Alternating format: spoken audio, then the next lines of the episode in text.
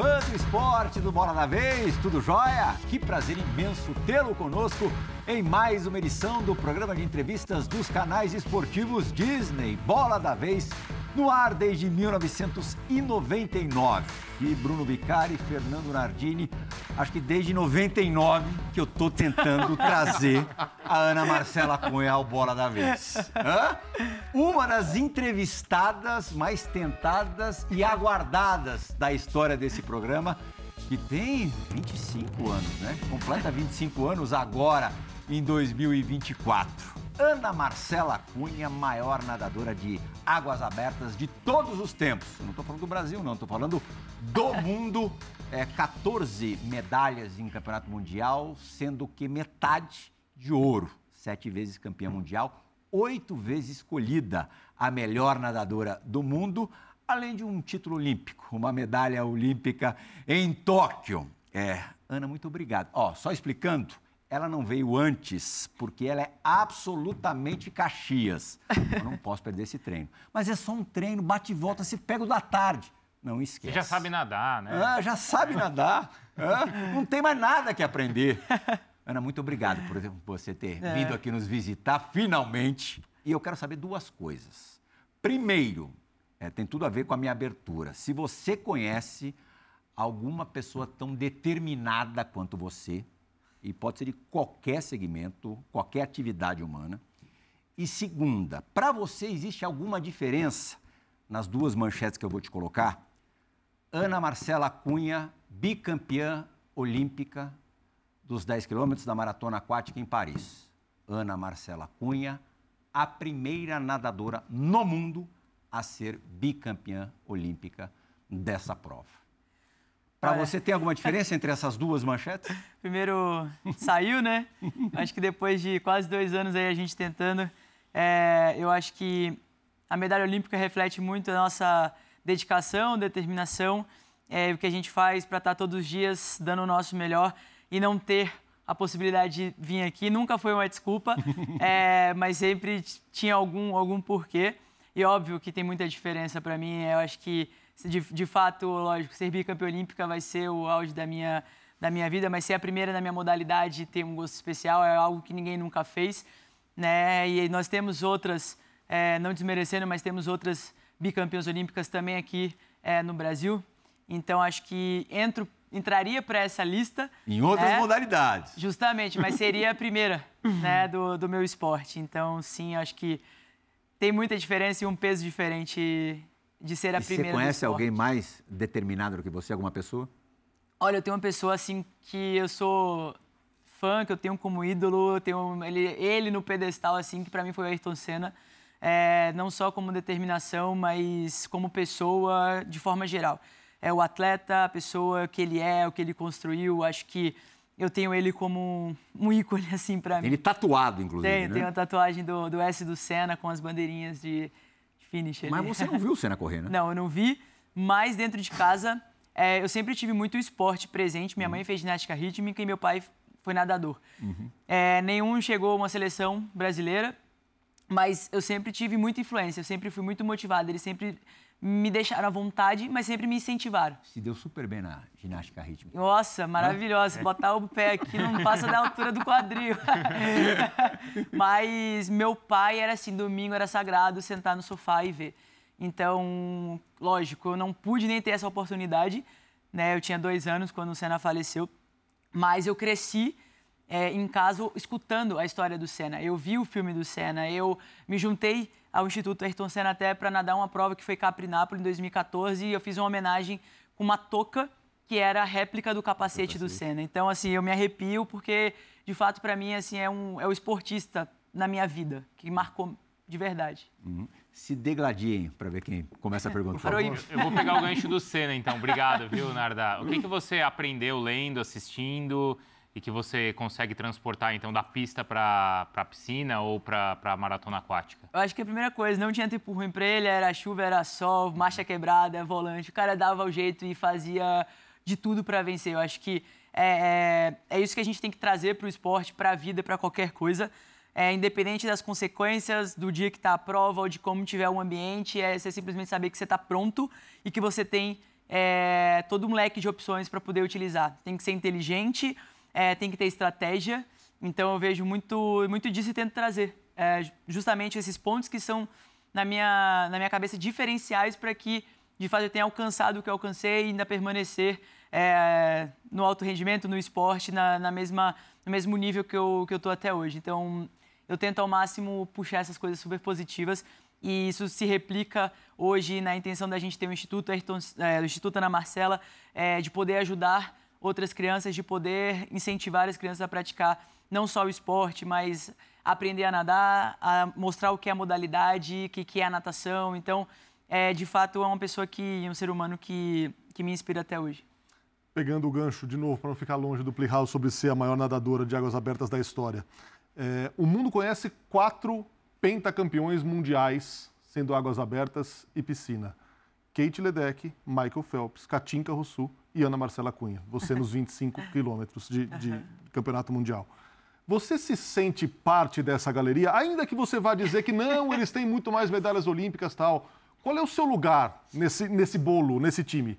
Eu acho que são comparativos assim diferentes porque eu só tenho uma chance a cada Olimpíada, eu só tenho uma oportunidade, né? Então, se a gente fosse por eliminação é, e, e dividisse pelo número de provas que eles já nadaram em Olimpíada e o número de medalhas que eles têm, talvez a gente tivesse ali no mesmo patamar, vou falar assim. Mas eu acho que são poucos atletas é, que de fato são é, quatro, cinco vezes campeões é, mundiais e que têm medalhas olímpicas.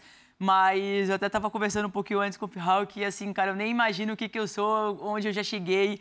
Às vezes eu tenho que olhar um pouco para trás e entender aonde eu estou hoje, o que eu represento, o que eu posso mudar. É, então, acho que eu estou aprendendo ainda com o que o esporte me deu para a vida. Te dá a impressão que você vai olhar para isso com força quando você parar? Com toda certeza. Eu acho que é, eu tenho um, a família, né, que assim sempre me ajudou muito em tudo, é, desde quando eu sou novinha, me incentivando, me levando para as competições quando não tinha nem condição é, de poder me levar, não tinha dinheiro, mas dava um jeito. É, e acho que é isso. Eu tive muita ajuda e eu vejo que eu posso hoje levar para as crianças, levar para os adolescentes alguma forma de incentivar o esporte. Eu acho que eu falo muito, eu não quero que tenham novas Ana Marcelas, é, novos Cielos, é, novas Joanas. Eu acho que, é, de fato, a gente precisa criar né, novos uh, talentos e que eles, lógico, vão ter a gente, como eu tenho o Senna, vão ter a gente também, né, como é, exemplos, como exemplo e faróis. E, tipo, acho que tentar de, de todo jeito mostrar isso para eles e que eles sigam a história deles. Porque cada um vai ter a sua história, cada um tem o seu passado e cada um tem a sua dor, cada um tem o que viveu, né? Você tem a sua vida. Então, eu acho que eu vou muito mais por esse, por esse caminho, por esse lado aí. Do teu passado, porque você foi muito novinha, né? De Salvador para Santos. Você tinha que idade? 15. Quer dizer, bem jovem mesmo, Sim. ali, auge da adolescência. Você lembra como é que era a sua vida antes de ser uma competidora no grau mais alto? Eu lembro porque eu acho que eu valorizo muito da onde eu vim e o que eu passei para estar tá onde eu tô hoje. Eu acho que é, meus pais tinham um pet shopping, meus pais trabalhavam de 7 às 10 da noite quando era preciso. É, eu tinha vezes que eu chegava para almoçar, meu pai comia um lanche porque não tinha comida suficiente em casa para os três almoçarem. Então, eu acho que eu tenho essa lembrança e eu vivo com isso porque foi algo que mudou a minha vida quando eu pude, através do esporte, dar para os meus pais qualidade de vida, isso mudou tudo. Né? Não eram só meus pais que faziam de tudo, eu também estava fazendo pela família e hoje eu retribuo dessa forma. É, é com, assim, do coração mesmo que eu faço questão que meus pais, minha família estejam comigo até hoje, fazendo as coisas comigo, é, para mim, que eles estejam trabalhando junto, porque eu sei que eu posso confiar e são pessoas que fizeram e sempre vão estar tá fazendo por mim alguma coisa. São pessoas que me, me criaram, me fizeram quem eu sou hoje, é, e eu tenho essa possibilidade de retribuir dessa forma. Então, acho que não tem como Nessa esquecer. fase italiana agora, eles estão juntos o tempo todo ou não? Olha, eles estão via internet, né? Não estão ali... Pessoal, hoje eu sou casada, moro com a Juliana lá em Roma. Às vezes podia ficar é... ali no apartamento vizinho. Não, não. É? Acho que ia construir uma vida Quem é... casa quer casa pessoal... longe da casa que casa. mas ao mesmo tempo tão próximos. Ô, Ana, você passou por essa transformação na sua vida quando você era uma garota ainda, né? Uma, uma adolescente, e agora você vive também uma nova fase na sua vida, na sua carreira, mudando de treinador depois de um longo tempo, mudando de país. Dá para comparar o que você viveu naquela época com agora? Como é que você calculou os riscos, né? Passou por uma operação, calculou todos esses riscos e está vivendo com essa nova fase?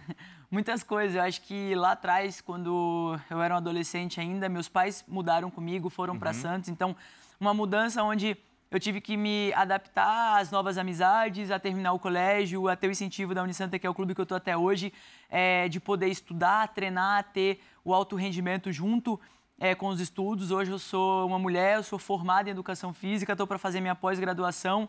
Agora vou ter que esperar, né? Porque de fato me classifiquei para a Olimpíada é, e uma possibilidade era começar agora em março, é, após, mas eu vou deixar mais um pouquinho para frente. Mas é algo que eu acho que é importante para minha carreira também, não só como atleta, mas no futuro. Falando é, do pessoal também, eu acho que é importante estar tá estudando.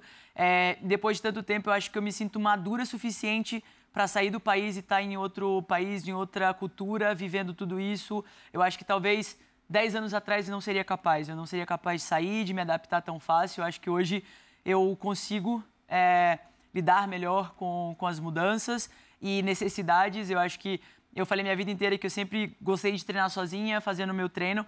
É, e hoje eu treino com as minhas maiores adversárias. Então, talvez 10 anos atrás eu não tivesse essa maturidade de poder fazer isso, mas que hoje eu consegui me encontrar e sei o que eu preciso fazer. Eu sei o caminho, eu sei como eu tenho que treinar, eu sei se eu estou bem ou se eu não estou. Então, acho que esse autoconhecimento e o que eu criei é, ao longo desses anos é o que me fez, de fato, ter essa responsabilidade é, de mesmo mudar e continuar no, no alto Qual nível. Qual foi a principal razão da mudança de, de treinador e prós e contras de treinar com quem você compete? Bom, acho que as razões é só eu e o, e o Fernando sabemos. É, eu acho que, que foi uma parceria de sucesso, a gente não tem Dez nada. Anos, né? Quase, é. acho que a gente não tem o que, o que falar de termos de, de resultado. Mas eu cheguei num momento da minha vida que eu cheguei e falei, cara, eu não aguento mais, eu cheguei no meu limite, eu falei de parar e nadar. Pouca gente sabe disso. É, eu acho que isso estava muito mais entre eu, a Carla, que é minha psicóloga, que ela sabe né, de tudo que acontece na minha vida é, e minha família. E eu cheguei na saturação mesmo de, de ambiente, de tudo, e eu falei, eu quero parar, e foram me dadas opções. E uma das opções era: existe a possibilidade de você é, mudar, de treinar com o Fabrício, é, que é um técnico de maratona aquática também, é, muito renomeado lá fora. Treino o Gregório, já treinou a Raquel, que foi medalha na Olimpíada, e tem mais uma atleta classificada. É, mas eu acho que, que a, a minha maturidade de hoje poder treinar com as minhas maiores adversárias me faz não ligar porque elas fazem e eu fazer o que eu tenho que fazer. Uhum. É isso que me importa. Eu sei o treino, eu sei a forma como eu tenho que nadar se elas nadam mais forte ou mais fraco, isso também é problema delas. Eu faço o meu é, do meu jeito. Eu sei que meu corpo leva o tempo necessário para recuperar entre um treino e outro e eu faço o que tem que ser feito. Eu acho que é não me importar com o que elas fazem e sim com o que eu estou fazendo. Mas você acha que elas se importam com o que você está fazendo? Eu tenho certeza, né? Porque agora eu estou começando a competir, a gente voltou a competir uhum. mesmo e elas falam assim, ai Ana, você brinca com a gente, tipo, você faz o que você quiser na prova. Eu falo, cara, não é assim é porque eu sei o que vocês vão fazer. Vocês precisam ter uma outra visão. Eu não falo muito também, porque, tipo, a gente está junto, então eu não tenho que falar o que elas têm que fazer, porque eu não quero que ninguém ganhe de mim. Mas é, eu acho que é, é, por aí. Eu acho que hoje as meninas são novas, é, mais novas do que eu, no caso, mas eu acho que elas estão aprendendo, elas estão tendo essa experiência que eu venho há longos anos construindo. É, leitura de prova, que é uma coisa muito importante na maratona aquática, que eu sei que as meninas não tem isso muito bem formado. Elas têm uma estratégia e elas fazem estratégia. Se alguma coisa no meio da prova der errado, elas não sabem o que fazer. Então, eu tenho essa leitura de prova, eu sei número de braçada, eu sei quando cada um tá bem ou tá mal, eu consigo identificar isso, isso dentro d'água. Você guarda para você ou você divide um pouco? Não, esse é meu. Tá dentro. não consegue, consigo nem explicar como. Ana, é, você tem uma, uma consistência de resultado que é um negócio muito impressionante. E quando a gente fala em maratona, é, a própria palavra já traz um monte de variáveis que podem te derrubar. A gente vê isso na prova de, de rua, de corrida, quanto na, na, água também, que tem todas as questões climáticas, da temperatura da água e coisa do tipo.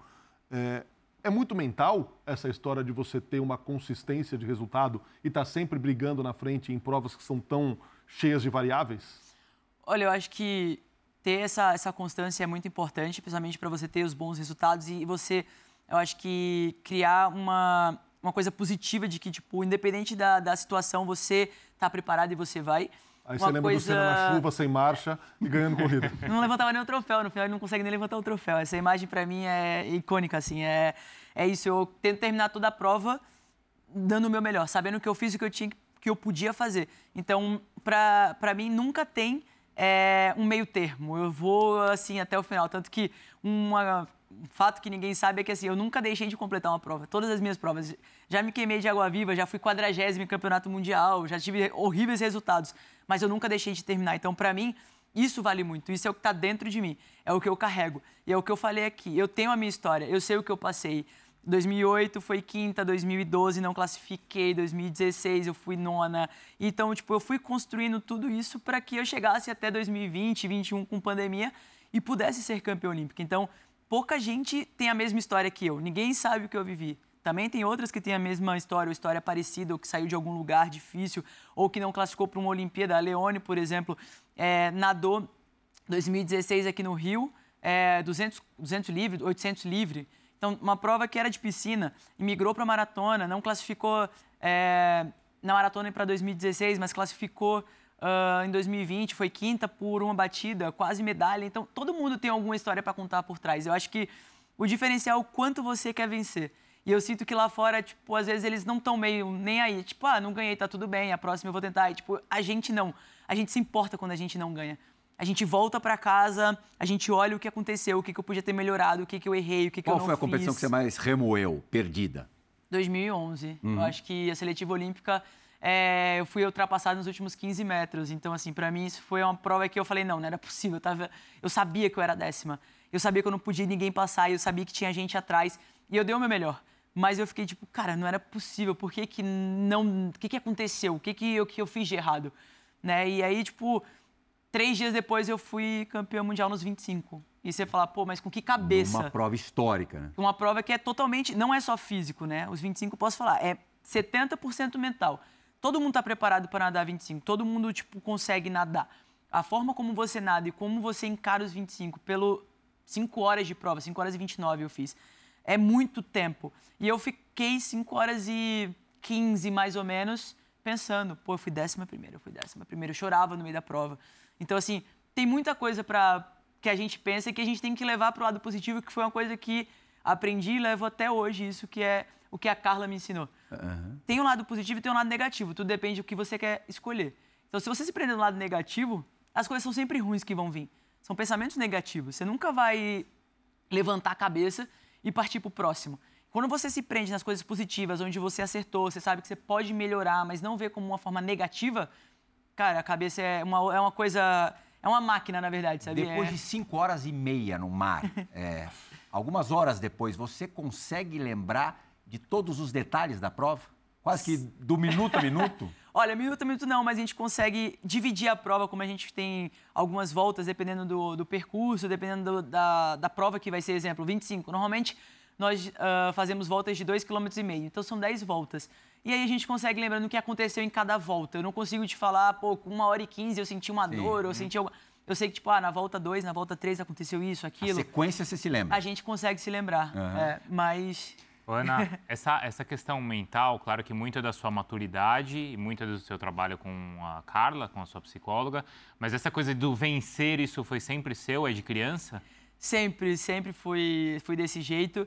É, eu tenho uma entrevista, se eu não me engano, em 2004, 2005, é, onde me perguntavam qual que era o meu objetivo, o que, que eu ia fazer, e eu falo na entrevista, eu vou participar dos Jogos Pan-Americanos do Rio 2007. Eu vou estar em Pequim 2008. Isso aí eu tinha 13 anos, 14. Então, eu sempre tive isso na, na, minha, na minha vida, sabe? Tipo, de querer, de ir e nunca enxerguei limite nas coisas. Sempre eu uhum. fui, eu vou de cabeça deu, deu, não deu, vou aprender e vida que segue. Falamos tanto da, falamos tanto da Carla de Pierro, vamos botar ela na, na roda aqui também.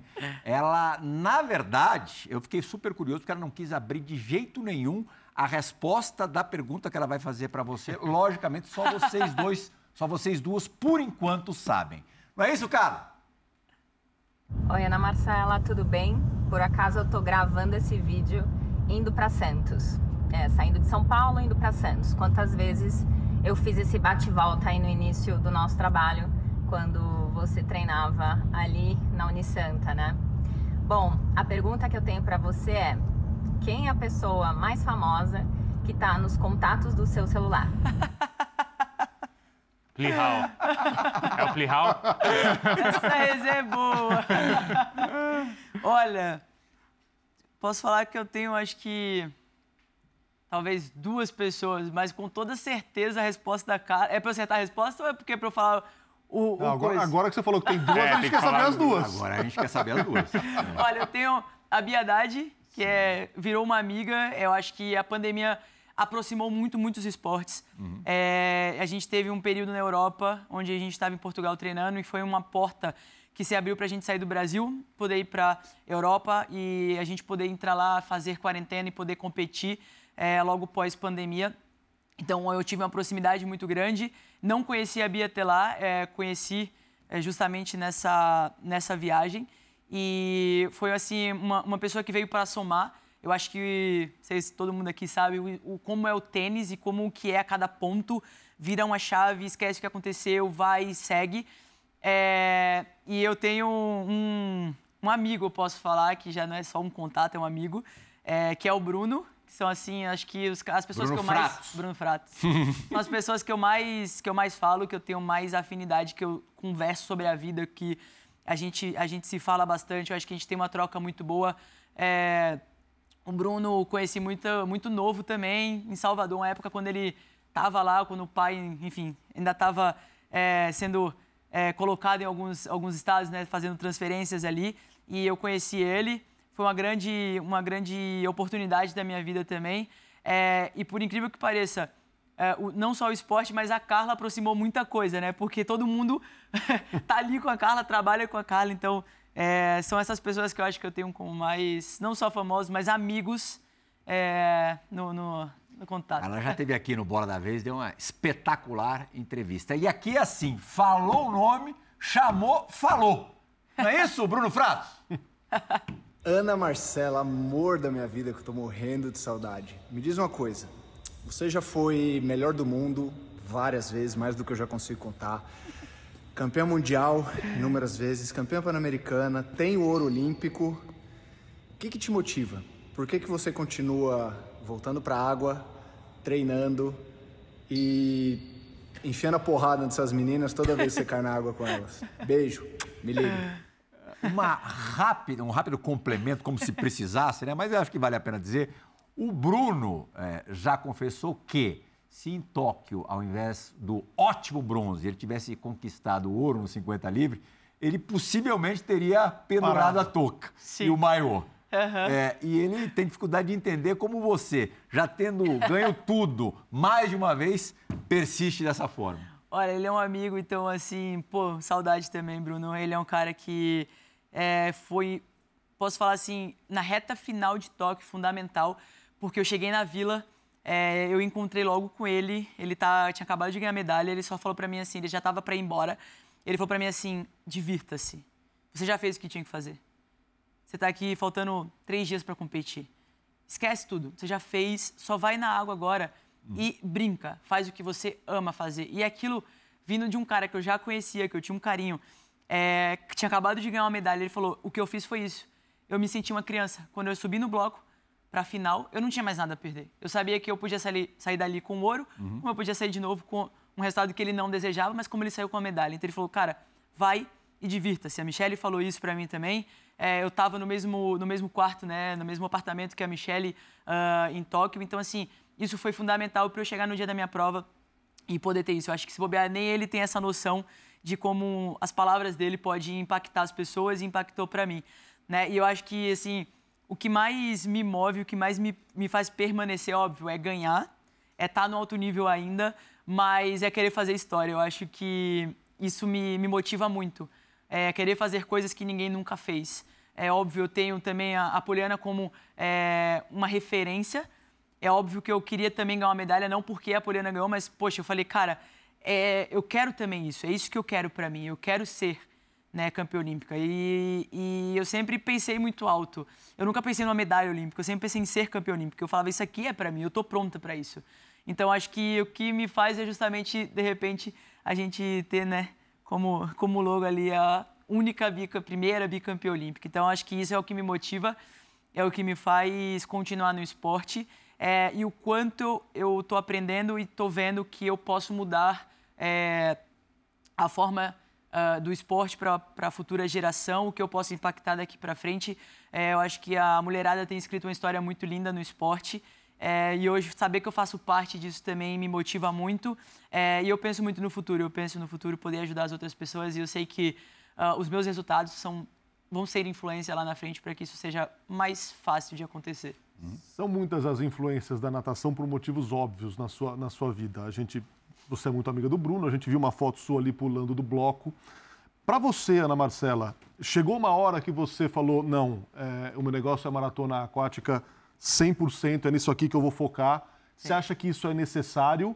Ou é possível ser um Gregório, que, por exemplo, é um cara que consegue ganhar um campeonato mundial de maratona e uma medalha de ouro olímpica? Olha, eu, o que eu vou falar pode ser até meio estranho, mas assim, o masculino consegue, o feminino não. Eu não sei o que acontece, mas o feminino já tivemos outras atletas é, que tentaram nadar piscina e maratona é, e não tiveram um resultado é, em comum né, nos dois, tanto na piscina como na maratona. O masculino mas tem feito isso, o Gregório, é, tem o, o, alemão também que faz isso, o Razovski, que é um húngaro, que também está fazendo isso. Eu acho que posso falar aqui, mas é, eu acredito muito que o Cachorrão possa fazer isso, o Guilherme Costa. Eu acho que ele não tem tanta experiência, mas no Olimpíada, talvez com menos atletas, seja possível fazer algo. Eu, eu acredito nisso. É, eu acho que tem que virar uma chave nele também, porque ele não é muito fã da maratona, mas aqui fica já a minha, a minha dica, acho que para ele de uma, de uma oportunidade. Né? E eu posso falar que eu virei uma chave porque em 2006 é, eu me classifiquei para dois campeonatos. O primeiro foi o Campeonato Mundial é, Júnior que foi realizado no Rio de Janeiro. E no mesmo ano eu me classifiquei para o meu primeiro campeonato mundial absoluto de maratona aquática. Eu cheguei e falei, eu quero ir para o campeonato absoluto. Eu quero ir para a maratona aquática. Eu sempre gostei. Desde os meus oito anos, que foi a primeira vez que eu entrei no mar para nadar uma prova, que foi numa competição chamada Meu Pai o Campeão, Dia dos Pais. Praia da Barra, pô, né, farol da Barra ali. E eu entrei, eu saí, queria nem saber o que, que eu tinha feito, se eu tinha ganho, se eu não tinha. Eu falei pro meu pai assim: posso voltar porque eu vi peixe, eu quero voltar, eu quero estar tá lá. Então, isso me trouxe para maratona. Não foi primeiro o resultado, não foi porque eu era boa. Eu tipo, tive resultados até melhores na piscina no começo, mas eu migrei para maratona de uma forma muito natural. Muito mais pela natureza, pela paixão, por me sentir livre do que simplesmente estar no meio das raias com uma lista no chão, contando azulejo, com um ambiente controlado. Isso nunca foi para mim. Eu falo que tipo a maratona me escolheu e eu simplesmente segui o caminho. Aproveita para contar então a história do dia que os seus pais ficaram panicados, que não te encontraram na linha de chegada.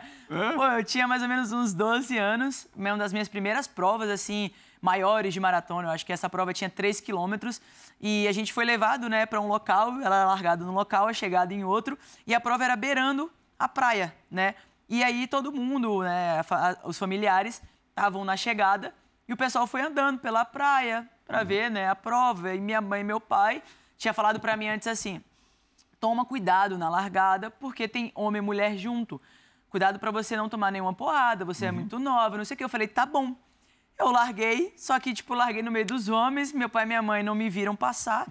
Eles chegaram até o final, minha mãe olhou pro meu pai e falou assim: cadê minha filha? Meu pai falou: ué, tá nadando, tá, tá nadando. Ela falou assim: eu sei, né? Mas agora vai lá e pega a minha filha. Traz minha filha de volta. Minha mãe ficou desesperada. E meu pai tentando manter a calma. Eles voltaram andando, e na hora que eles começaram a voltar andando, eu tinha passado nos cinco primeiros. Tinham quatro homens e eu.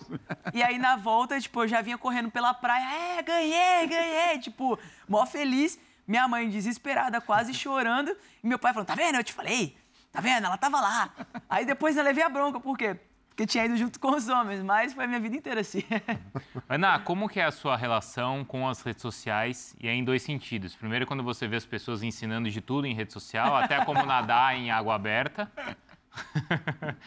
e segundo, porque eu sei que você, o Plihal até brincou, né? Como é difícil conversar com você, porque você é muito focada e muitas vezes a gente vê assim, ah, a rede social pode atrapalhar, pode tirar o seu foco.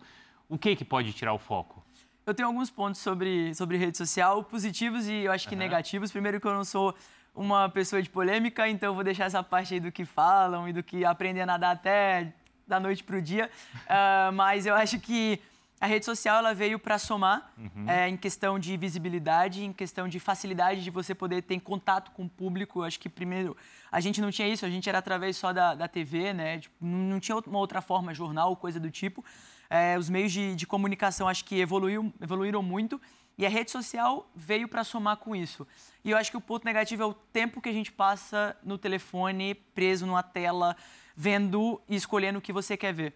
Uhum. Hoje, no Instagram, por exemplo, eu sigo aproximadamente 115 pessoas, porque são pessoas que eu quero absorver aquele tipo de conteúdo. São pessoas que, para mim, fazem sentido eu estar tá seguindo e compartilhando e vendo o que, que acontece.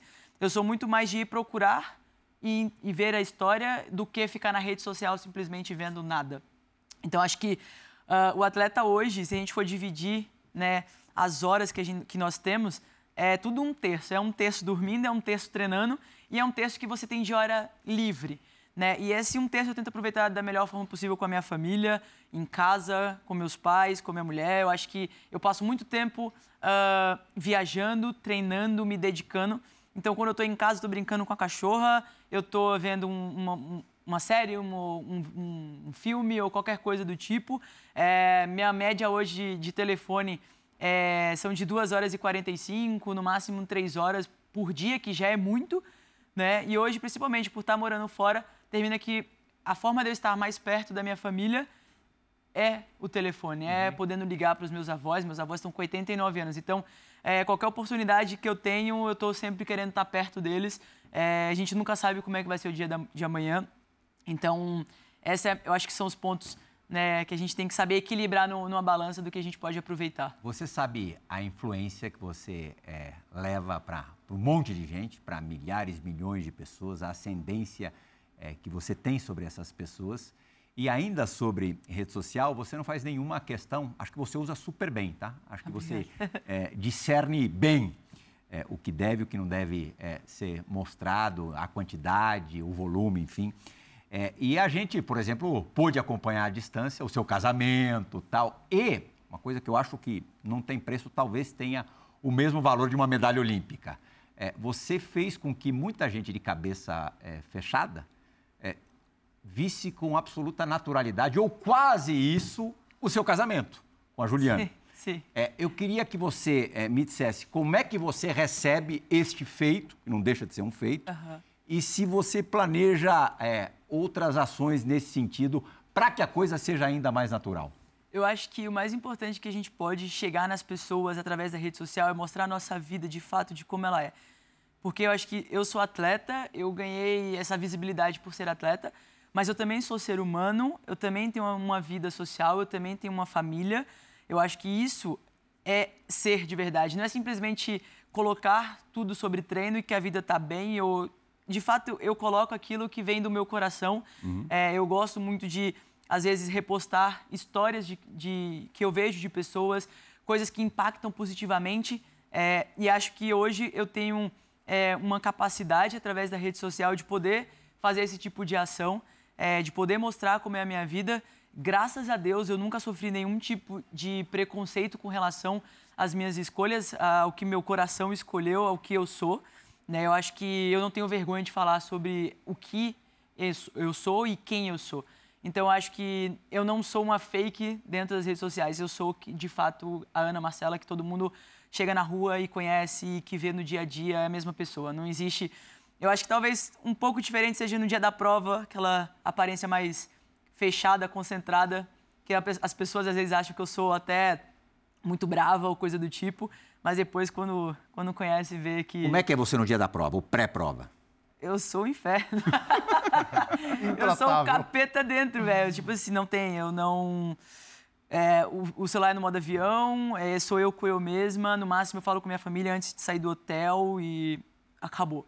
No dia da prova é o dia da prova, sabe? É concentrada, sabendo o que eu tenho que fazer. Eu acho que eu tenho muito. Eu não tenho ritual, mas eu tenho tempo para tudo. Então, assim, eu sou uma pessoa que, faltando uma hora e meia, começo minhas ativações, faltando 40 minutos eu começo a tomar meus suplementos, faltando uh, uma hora é a hora que eu tenho que fazer o elástico de prevenção. Então, eu tenho uh, uma coisa muito coordenada. Então, eu tento não deixar com que alguma outra coisa atrapalhe a minha preparação até o momento da prova. Então, no dia da prova, assim, eu sou fechada mesmo. Parece até que eu tô brava. Ainda falando sobre, sobre inspiração, é, Plihal falou de um aspecto, eu queria falar do aspecto esportivo. É, você acha que Vivi Junglut, é, Bia Desotti, já são produtos de Poliana e Ana Marcela que abriram esse caminho? Olha, eu olho até um pouco mais atrás. Eu acho óbvio, a, a medalha da Poliana abriu um caminho, uh, o ouro olímpico abriu um caminho. Mas se a gente olhar para trás, eu vou falar do masculino também, porque uhum. eu acho que a medalha do Cielo abriu um caminho absurdo depois. Uh, o que as pessoas começaram a olhar, de certa forma, para a natação é, mudou muito. Só que eu volto lá, eu acho que na época da Joana, da Mariana Bruchado, eu acho que ali também mudou a natação feminina. Eu acho que o quinto lugar da Joana, é, a final uh, do 4 por 200 são resultados que viraram uma chave para a natação feminina também. Né? Então, acho que foi uma construção, foi um reflexo, é, e óbvio que a Bia, a Vivi, Gabriele, Mafê, são meninas que estão colhendo hoje, sim, o fruto de anos e anos, assim como talvez o Cielo tenha colhido é, é, o fruto do Gustavo, Gustavo, Ricardo Prado, outros atletas que lá atrás construíram também isso. Eu acho que é tudo uma, uma renovação, mas com toda certeza são meninas que estão uh, tendo essa oportunidade, acho que no momento certo da evolução das coisas para poderem aproveitar esse momento. E para você, como inspiração para você, você tinha nadando na raia do lado da sua, na Bahia, um cara que pouca gente fala, o Edivaldo Valério. Primeiro homem negro na Bahia a ganhar uma medalha, de, é, medalha, medalha olímpica. olímpica. Né? Então, assim... Sydney 2000. É. Sydney 2000. Tava em casa, no sofá, assistindo. Eu treinava é, próxima, é, do lado. É, o Sérgio Silva era o técnico na, na época. Sérgio Silva treinou meu pai. Então, assim, tava tudo muito junto. Acho que na Bahia a gente tem poucos lugares. Então, termina que, se você pesquisar, a maioria dos atletas... Todo mundo se conhece. Se conhece. Alan do Carmo, por exemplo, é um amigo, é um irmão. É, foi padrinho do meu casamento. Assim, conheci ele com seis anos e até hoje é uma amizade. Então, é, eu acho que isso foi importante também para eu ver que era possível, independente de onde eu estava, eu estava na raia do lado do cara que foi medalhista olímpico. Então isso também muda. Eu tive a Nayara Ledux Ribeiro, que foi é, medalha em Copas do Mundo na prova de 1.500, por exemplo, que para mim também não treinava com ela, não treinava no mesmo clube, era do Guilherme, é, te, é, o técnico dela, mas eu tinha ali como uma referência também, né, no estado. É, então foi uma pessoa que também assim eu falei, poxa, eu quero também chegar lá. Eu quero poder também ser um atleta como eles. E acho que isso mudou bastante, foi uma chave virada para mim. Curiosidade: é, existe um, um, código de ética entre as nadadoras? o que pode e o que não pode? É, pode ser antes da prova, pode ser durante a prova. A gente sabe que na água o bicho pega. O que, que pode e o que, que não pode? O que, que é permitido e o que, que não é? Olha, eu acho que a gente se dá muito bem, todo mundo em geral. Uhum. A única coisa que pode ou não pode, de fato, que vai alguma coisa. É, não pode usar brinco, não pode unha grande, uhum. até pelo, pela questão de, de ter contato físico. Eu acho que dentro da água a gente sabe é, quando é intencional e quando não é. A gente tem os juízes na, durante a prova também. E existe o cartão amarelo e o cartão vermelho. Se o juiz entende uh, que foi proposital, é vermelho na hora. É, o cartão amarelo é mais se ele vê que tá, tipo, uh, muito junto, tá se trombando, mas não teve nada muito forte, ele dá um amarelo para poder tentar afastar. É um lugar que a gente tenta se respeitar o máximo possível. Uh, eu acho que é na virada de boia, no contorno de boia, porque é muita gente junta e não dá para ver nada. Então sempre rola uma cotovelada, uma pernada, alguma coisa. E esses são mais intencionais. A, ma a maioria é intencional, proposital. Ah. Aí sim, porque não. É, um, às vezes puxa, puxa pé, puxa maiô, você sai da, da prova, você suas faz costas. Isso também? Eu não. As provas. não, não faço mesmo. Eu vou explicar por que, que eu não faço. É? Porque quase sempre eu tô mais pra frente, graças ah, a Deus. Mas as primeiras viradas são sempre mais complicadas. Não, a, as primeiras são mais complicadas. Eu, saída, eu, sempre né? tenho essa questão também da leitura de prova. Eu acho que é muito importante. Posicionamento, estratégia, isso faz parte também. Então evita com que você tenha contato físico. É, e eu acho que, assim, graças a Deus, eu tenho um respeito muito grande. Então é muito difícil de eu é, brigar ou ficar alguém do meu lado brigando. Lógico, eu sou marcada, nadam, nadamos juntas, mas, assim, de ficar trombando, trocando porrada, tipo, é mais difícil. Como é que você define estratégia de prova? Quanto tempo antes da prova? Pode ser no dia? Você pode mudar no dia? Como é que isso rola? Olha, eu acho que vai muito do que você está treinando. É, a fase que você está de treinamento, acho que vem dali. Não é é, chegar e falar, ah, hoje eu vou nadar assim, tá tudo bem. Não, eu vejo pelo que eu tô treinando. Se eu tô fazendo muitas séries é, de tiros, né, do anaeróbio, então, tipo, eu tento uh, deixar para final de prova, talvez. Se eu acho que eu tô para um aeróbio uh, melhor, eu tento uh, deixar ali pro meio da prova, aumentar o ritmo para que fique mais forte, eu poder cansar, para não deixar para final de prova, porque eu sei que eu não treinei para aquilo. Então, é, é, são nessas, nessas, nesses momentos que a gente procura, eu acho que escolher a estratégia e vai muito durante a prova. Você tem que ter muita experiência, porque às vezes uma pensa de um jeito, outra pensa de outro. Por mais que eu tenha a minha estratégia, é, eu acredito que até os 7.500 eu faço tipo a estratégia dos outros. Eu deixo uhum. seguir, vou deixando, vou vendo como é que cada um tá. Eu acho que essa leitura e esse tempo é preciso, pelo menos de uma hora de prova, para entender como que estão as coisas. É, a gente sabe muito ali Uh, exemplo, a Sharon, uma menina que nada sempre na frente. Quando eu vejo que ela está do meio, que está acontecendo alguma coisa, ela não está bem, então eu já sei que eu tenho como quebrar ela em algum momento da prova. A Leone, por exemplo, é uma menina que nada sempre no fundo e que dá para o sprint final. Os últimos 400 metros ela está ali. Se eu vejo que ela não está, ou que ela está desconfortável, que ela está mais para frente, eu já sei que tem alguma coisa diferente também. Então tem que conhecer que bastante doideira, também né? da, dessa adversidade. Você tem que mudar a sua prova de acordo com o que você está vendo ali, com o cenário que você está vendo. Também. Por isso que eu tenho essa flexibilidade. Eu não saio falando, eu vou fazer isso aqui. Não é tipo quadrado e vai ter que ser é dessa forma. É a tal da leitura de prova que a experiência É isso aí, dá. você vai indo e vai então, se adaptando. Mas além das adversárias, tem o ambiente, certo? Tem muitas, muitos lugares onde você já nadou, você conhece o local, tem lugares que você não conhece, como por exemplo nos Jogos agora de Paris. Como é que você planeja então nadar em um local que você nunca nadou? Bom, é, que deve ser o Rio Sena, né? Vamos até lá. que se prove o contrário. É, é, é, até que me provem, né, que não. Na verdade, a gente está esperando aí, vamos ver. Hum? Mas eu acho que cada lugar, por mais que eu já tenha ido uma, duas ou três uhum. vezes, é, um dia antes, até pro dia da prova, três horas depois, pra gente, ele já é diferente. O vento está diferente, a corrente está diferente, é, as marolas estão diferentes, a onda pode estar diferente. Uh, se tiver sol, se não tiver sol, se estiver chovendo, se a água estiver quente, se a água estiver fria. Então a gente tem muitas variáveis. Exemplo, o Rio Sena vai ser um pouco mais igual todo dia, porque a corrente só vai para um lado, o máximo que nós vamos ter é vento. Uhum. No máximo vai ser isso, não vai mudar muita coisa. Mas quando a gente vai, por exemplo, numa prova no mar, normalmente uh, entre 72 horas e 24 horas antes, eles deixam aberto o circuito para a gente poder ir lá e poder nadar, poder ter o contato. Só que você vai num dia, tá de um jeito. No outro dia, o vento já é outro, a corrente está outra, no dia da prova já está mais diferente ainda. O que a gente consegue fazer para poder deixar o mais uh, igual possível é criar pontos de referência. Então, quando eu uhum. contorno a primeira volta e eu olho qual é o meu ponto de referência para outra boia, para eu nadar o mínimo possível, o mais reto possível, é o que a gente consegue criar. E sempre pontos fixos. Quando a gente tem uma boia, por exemplo, que vai para o meio do mar, é seguir a linha do sol e ir, sabe? A questão do Rio Sena é se ele vai passar no teste de, de poluição, né? É. E a segunda questão é que não existe um plano B, é, pelo que consta. por né? enquanto, não. A gente está forçando bastante. É, eu hoje faço parte da, do, da comissão de atletas da World Aquatics também, então eu consigo ter um pouco de envolvimento em entender também, ter é, esse lado dos atletas e poder transparecer para eles o que, que é, qual é a nossa preocupação e o que, que a gente tem que ter, porque eu acho que não tem como você só ter um plano, plano A. Não é um local onde você sabe que está sempre próprio para nadar, às vezes ele pode estar tá impróprio. Então, acho que a gente tem que ter, sim, essa flexibilização.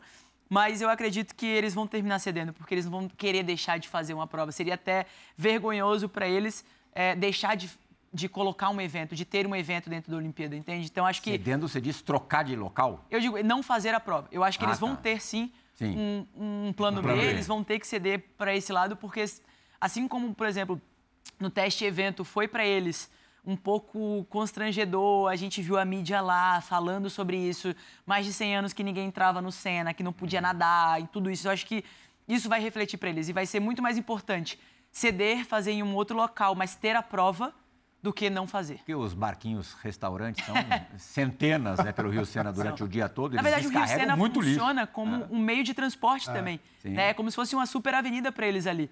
Então também tem isso, além dos restaurantes da, durante o dia né, que, que existe. Mas vamos ver. Uhum. Mais uma pergunta gravada. A última pergunta gravada do programa de hoje. Ele já apareceu por aqui no estúdio antes da gente iniciar a gravação gravou algumas perguntinhas para você para usarmos na programação dos canais esportivos Disney e agora vai participar do Bola da Vez com uma outra pergunta, o nosso Bauruzinho Matheus Castro participando do Bola da Vez. Fala Plihal, Ana Marcela Cunha, pessoal do Bola da Vez. Ana, eu quero saber qual tem sido o seu maior aprendizado em treinar na Itália e também qual a maior dificuldade em treinar longe do Brasil. Olha, eu acho que eu me adaptei muito bem. Eu acho que eu fui muito bem recebida pelo grupo e isso facilitou muito a minha chegada e minha adaptação lá. É, eu sei que, assim, parece... Né, não vou falar que eu não tô com saudade, que é mentira. Óbvio que eu sempre tô com saudade de casa, saudade é, de estar no Brasil. Acho que são culturas diferentes, me adaptar é, com a comida, me adaptar com as pessoas, falar uma outra língua, para mim está sendo tipo a, a, parte mais difícil. Como é o nome da cidade que você está vivendo? Eu moro em Roma, mas um, é a é grande Roma. Fosse, é, o município São Bernardo aqui, o pessoal de São Paulo é tipo São Bernardo ali. mas eu acho que essa, eu achei que eu ia sentir mais, é, mas eu fui muito bem recebida. As pessoas querem é, que eu esteja lá. E isso para mim tem um significado muito grande. Eu acho que a minha experiência tem é, motivado a galera também. É, eu acho que o bom humor em geral, a felicidade de todo mundo. E o mais interessante é que 90% da equipe não é de Roma. Então, todo mundo saiu de casa para estar tá lá. Todo mundo está com o mesmo objetivo e está passando pelo mesmo pela mesma dificuldade. Lógico, quem é da Itália está na Itália, está próximo, pega um trem, três horas está em casa, um exemplo. Mas tem a Leone, que é da Alemanha, tem a Oceane, que é da França, é, tem a Samanta, que é do Equador. Então, assim, tem muitas pessoas também, outros atletas, que são de fora e que se mudaram para lá. Então, existe muito um companheirismo de estar tá sozinho em casa e, tipo, de repente, vamos fazer alguma coisa junto. Isso que você muda. já levou da cultura brasileira para lá? O arroz, feijão. Musiquinha? E ah, mais ou menos. O pessoal gosta. O pessoal gosta bastante da, das músicas do Brasil. Principalmente Jorge Matheus. Eu não sei porquê, os caras amam. eu chego lá, não, essa aqui, Jorge Matheus, bota aqui, vai. Sucesso, Jorge é Matheus. sucesso, Jorge Matheus lá. Eu acho que é porque é, é lento.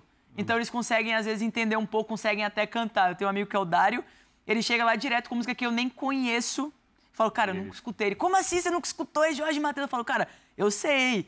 Mas assim, eu escuto, tipo, L7, eu escuto já né, um rapzinho, já é, tipo, já é diferente. Uhum. Né? Então, é muito engraçado. O pessoal gosta do Brasil, o pessoal quer vir do Brasil. o treinador fala português, né? Ele fala, ele já teve um relacionamento antes, uhum. é, onde ele conviveu já com, com uma brasileira, então ele fala fluente português. Você ficou com inveja, né?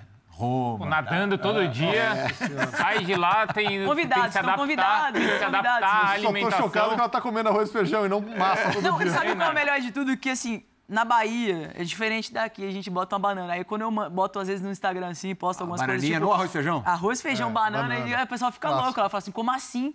Arroz, feijão e banana, banana é fruta. Como, como você é que é Não, eu pensei que ela ia pôr a banana Cara, na é muito tranquilo, eu como tudo. Não, não, não ainda não. Você não conta calorias, você conta o não peso conto, do prato. Né? É, mas por aí. Mas eu já sei muito da quantidade. Ah, quatro colheres vai dar mais ou menos 75 gramas, a ah, 100 gramas de arroz e vai assim. Uhum. Mas não tenho muita restrição. O não. ombrão como é que tá? Tá show de bola, zerado. Zerado? Como o Bruno fala, né? Tá melhor do que antes. Esse é um desafio que você não tinha enfrentado ainda, né? E você ganhou pelo menos umas cinco competições com o ombro Disputou sete. Né? Sete, né? Sete com o ombro arrebentado. Faz parte, é, acho que, que a gente saber o momento, entender a situação. É, como atleta, a gente passa por muita coisa é, e a gente sabe a dor de atleta e sabe a dor de lesão. Eu pude conviver um pouco com essa dor da lesão que é uma dor que não passa, está sempre com você, você dorme e vai, está ali e você se limita a alguns movimentos. Eu não conseguia, depois da prova que eu lesionei mesmo, eu não conseguia fazer isso aqui com o braço. Eu cheguei primeiro e falei, cara, eu não consigo levantar meu braço, tá ruim, deu alguma coisa. Só que a gente ia fazer uma temporada na Europa, a gente decidiu ficar, nadamos o Mundial que foi é, de Budapeste, é, 5, 10, 25 é, com o ombro arrebentado e assim foi. A gente levou Teve que até. mudar alguns movimentos, né? Mudei, deixei de fazer é, a alavanca, comecei a nadar com o braço mais reto para baixo. Isso mudou muito. Eu comecei a dar muito mais braçada na, na prova e até hoje é uma dificuldade é, de voltar com a técnica, porque eu me adaptei, fiquei um ano quase, é, um ano não, oito meses.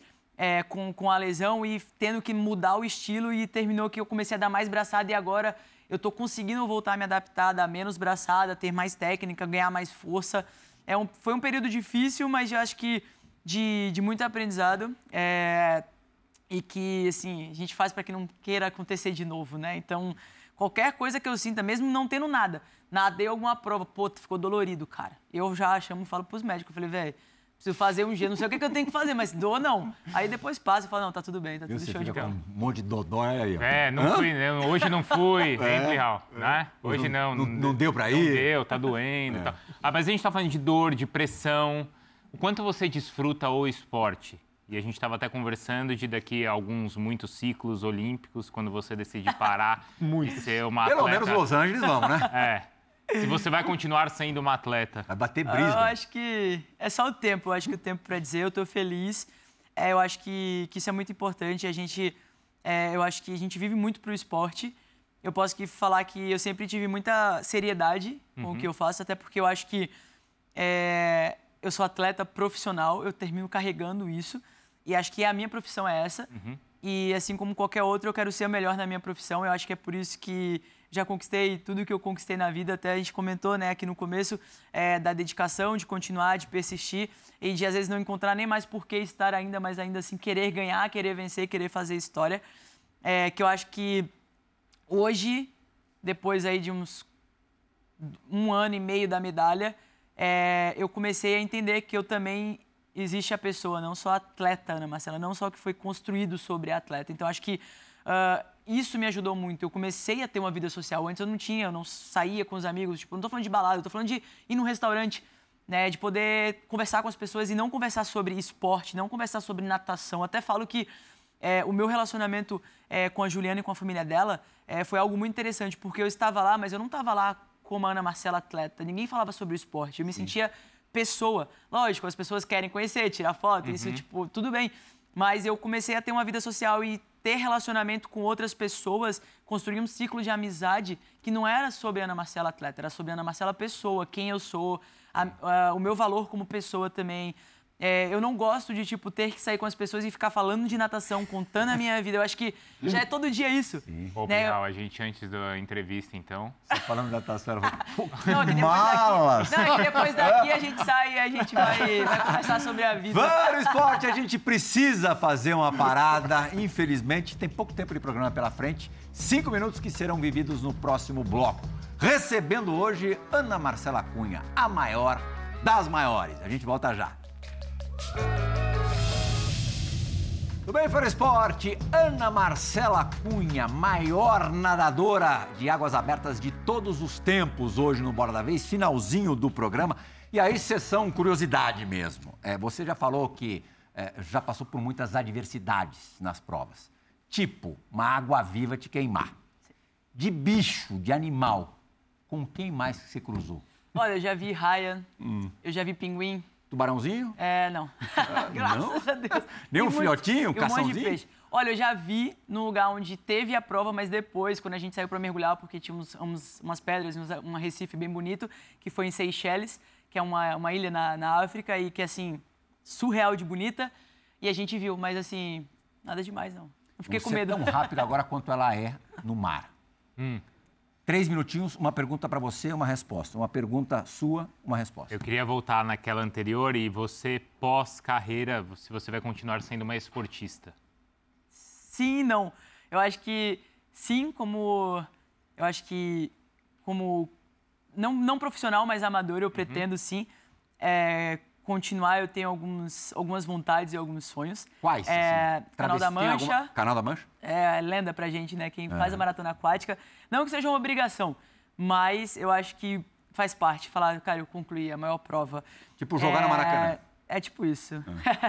É, e eu acho que a outra coisa que ninguém todo mundo vai se surpreender é fazer um 70.3, eu acho que é um Ironmanzinho. Acho que pra mim é um desafio pessoal. legal. E eu não sei correr, não sei pedalar, ainda por cima correr depois de pedalar talvez seja o maior, ah, maior desafio que eu vou ter aí, mas que eu tenho vontade de simplesmente fazer, mais nada profissional e depois, de repente, continuar praticando esporte como qualidade de vida e saúde, que hoje, com certeza, o esporte de alto rendimento não é. Não é saúde. Narda, tiro curto. Não, ah, Rapidamente, você falou que cruzou com um pinguim.